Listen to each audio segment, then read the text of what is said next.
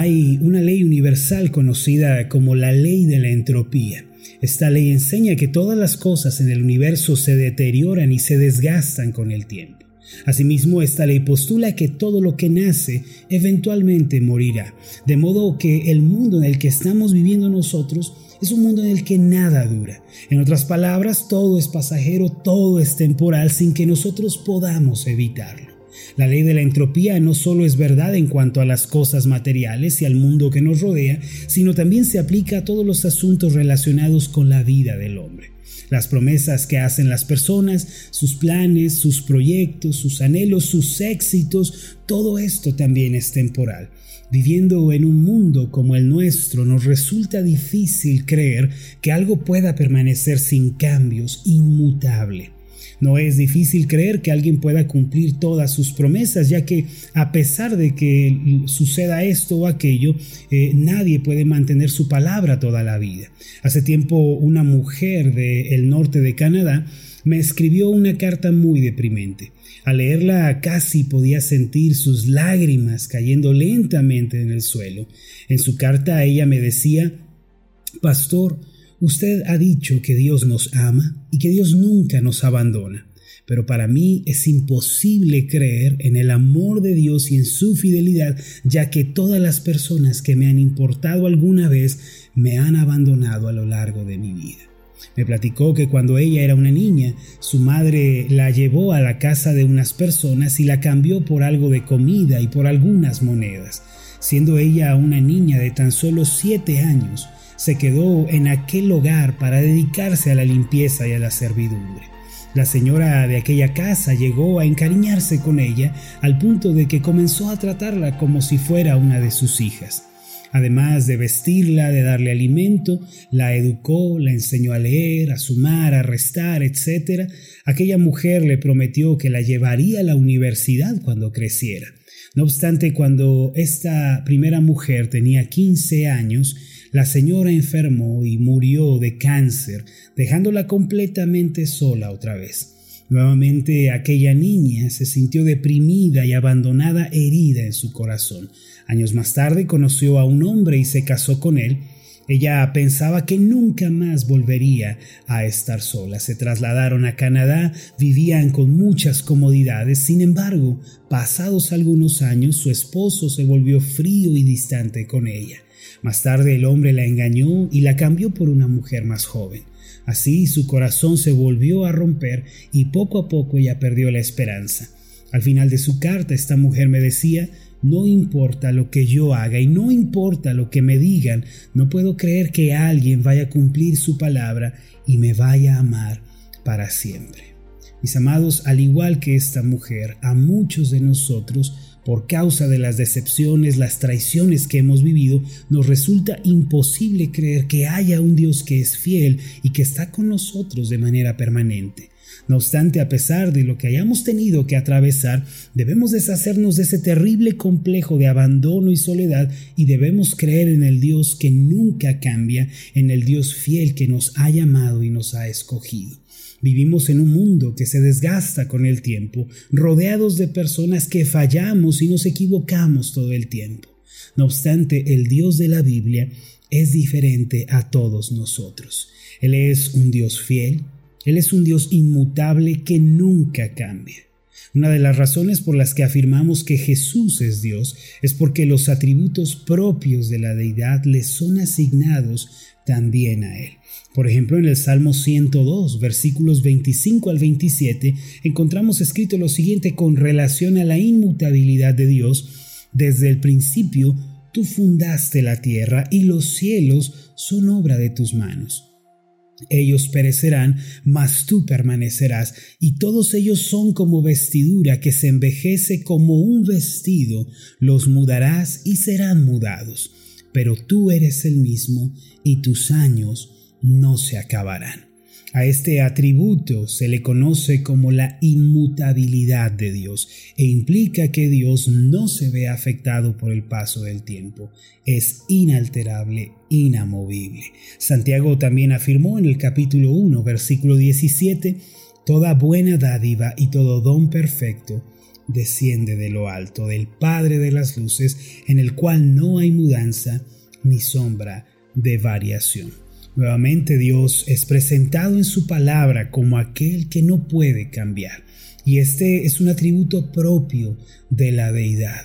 Dicho de otra forma, todo aparte de Dios, fuera de Dios, se desgasta, cambia y presenta variaciones. Solamente Dios es eterno e inmutable.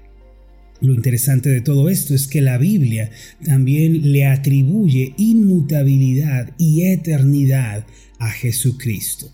Hebreos capítulo 13, versículo 8 dice así, Jesucristo es el mismo ayer y hoy y por los siglos. Es decir, Él es inmutable y eterno sin mudanza ni sombra de variación.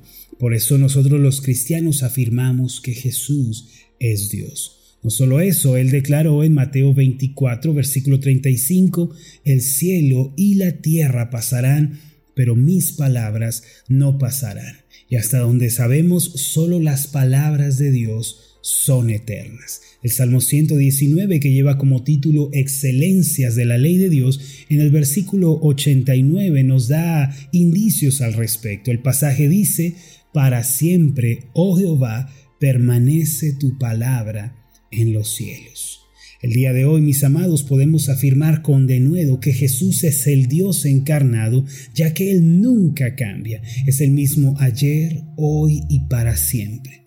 Lo anterior implica una asombrosa verdad para nuestras vidas. Ahora, ¿por qué resulta tan importante aceptar y creer esta verdad en nuestro corazón?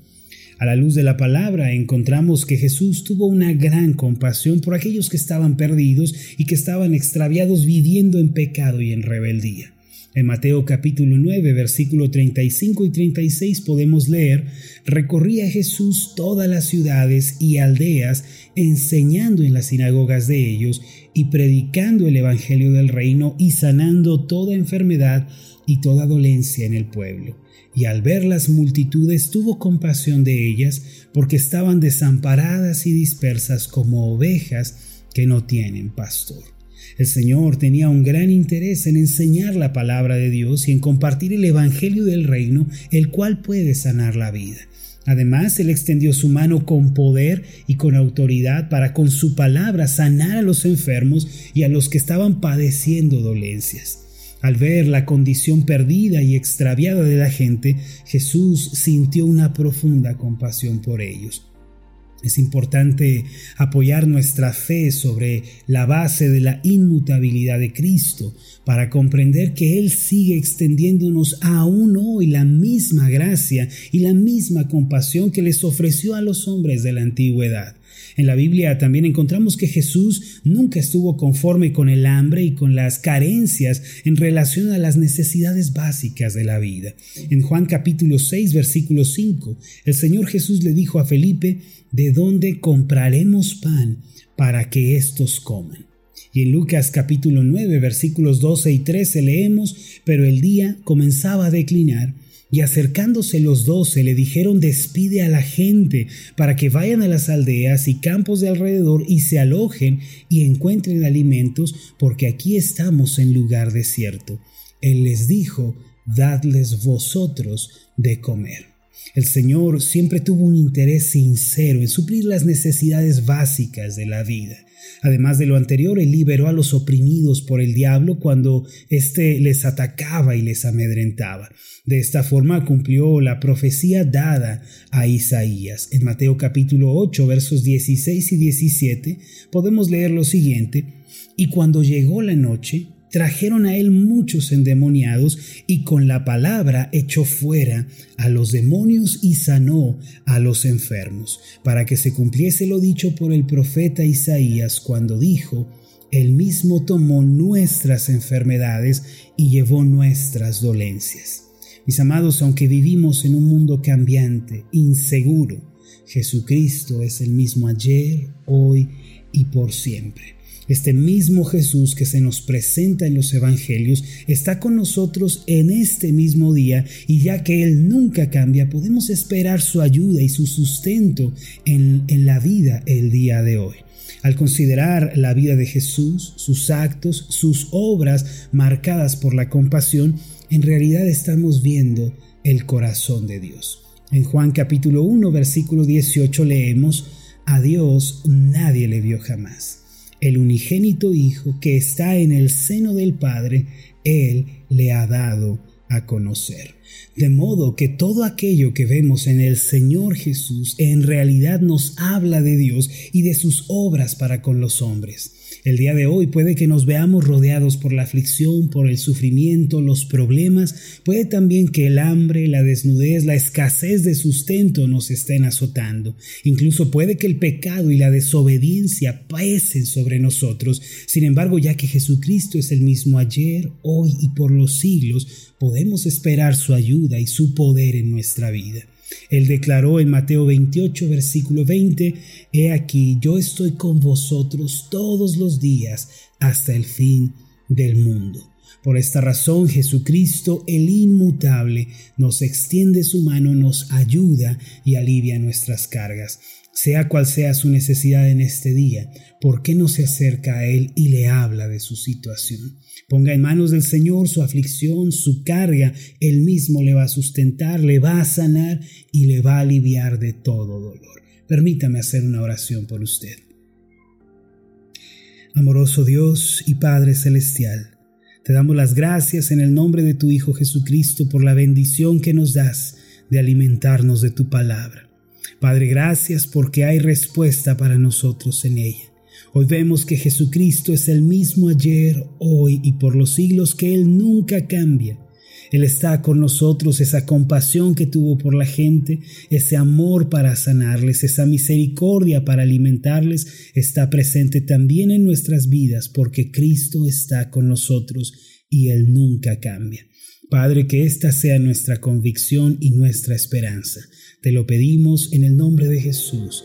Amén y amén. Hola, ¿qué tal? Mi nombre es Marlon Corona, soy el pastor de la iglesia Ascender en la ciudad de Zapopan, Jalisco, en México. Le agradezco mucho por haberme seguido con esta meditación.